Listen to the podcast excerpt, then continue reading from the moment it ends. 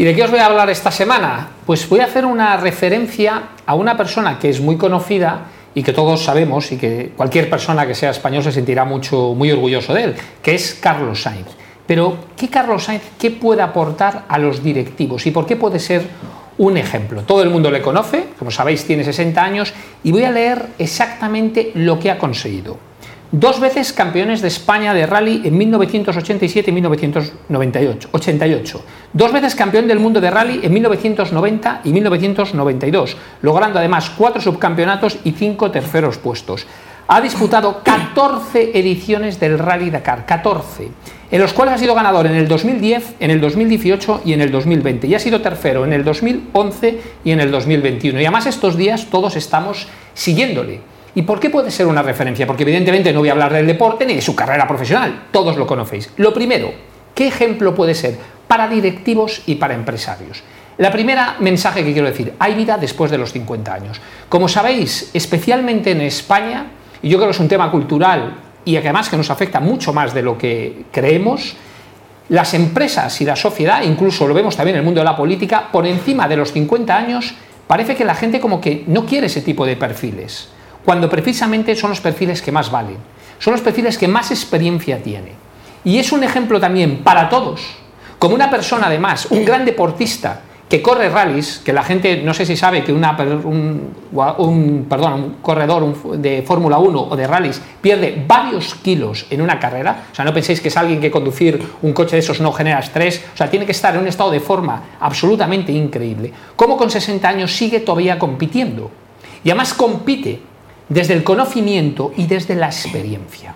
Por lo tanto, todos aquellos que piensan que a partir de los 50 años no hay una segunda oportunidad, al revés, todo lo contrario. Yo creo que la vida empieza a nivel profesional incluso mucho más fuerte. De hecho, de los grandes empresarios de España, Amancio Ortega entre ellos, sabéis que hablo muchas veces, empezó sus grandes empresas a partir de los 50 años, porque mezclas la experiencia profesional, tu conocimiento con experiencia de vida. Y eso te hace muy, muy potente y muy distinto. Y aquí vemos el ejemplo de Carlos Sainz, cómo a pesar de que tiene 60 años, sigue compitiendo.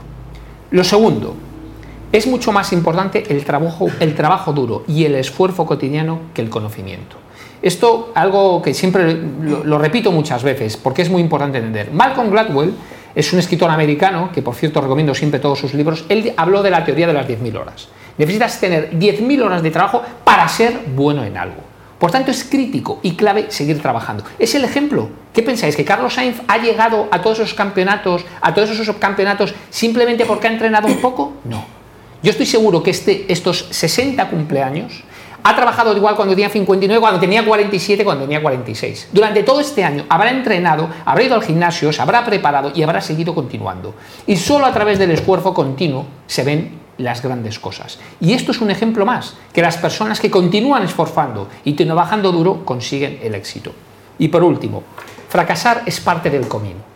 O sea, el tema del fracaso, además, cuando nos dicen que fracasar es bueno, yo creo que lo entendemos mal, me explico. Es como, oye, has fracasado, pero no importa, hay que tomárselo positivo, ¿no? Es como que, oye, he perdido 50 euros por la calle, hombre, no pasa nada, no te han muerto, mira lo positivo. No, no, no lo enfoquéis ahí. Miradlo de esta manera. Imaginaros que tenéis una puerta delante y yo os doy 100 llaves y te digo, una abre. Tú cogerías el manojo de llaves, empezarías a abrir con la primera y te darías cuenta que no abre. Pero no lo verías como si es un fracaso. O sea, meterías la llave, girarías, verías que no abre y no dirías, ay, he fracasado. No, dirías, me queda una menos para encontrar la llave que abre, ¿verdad? Pues lo mismo ocurre en la vida profesional, exactamente lo mismo. O sea, si tú quieres avanzar y hacer cosas distintas, primero tienes que probar, tienes que innovar. Y si ves innovar, vas a fracasar seguro.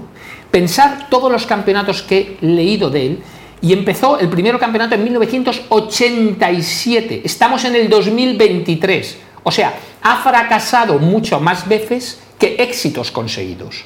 Luego es una clave demostración de que si fracasa, o sea, no gana una carrera, que no es un fracaso, no es algo negativo, Fracasa ¿por qué? Porque lo intenta, porque sigue compitiendo, porque sigue creyendo en que es, sin lugar a dudas, uno de los mejores pilotos de rally de todos los tiempos.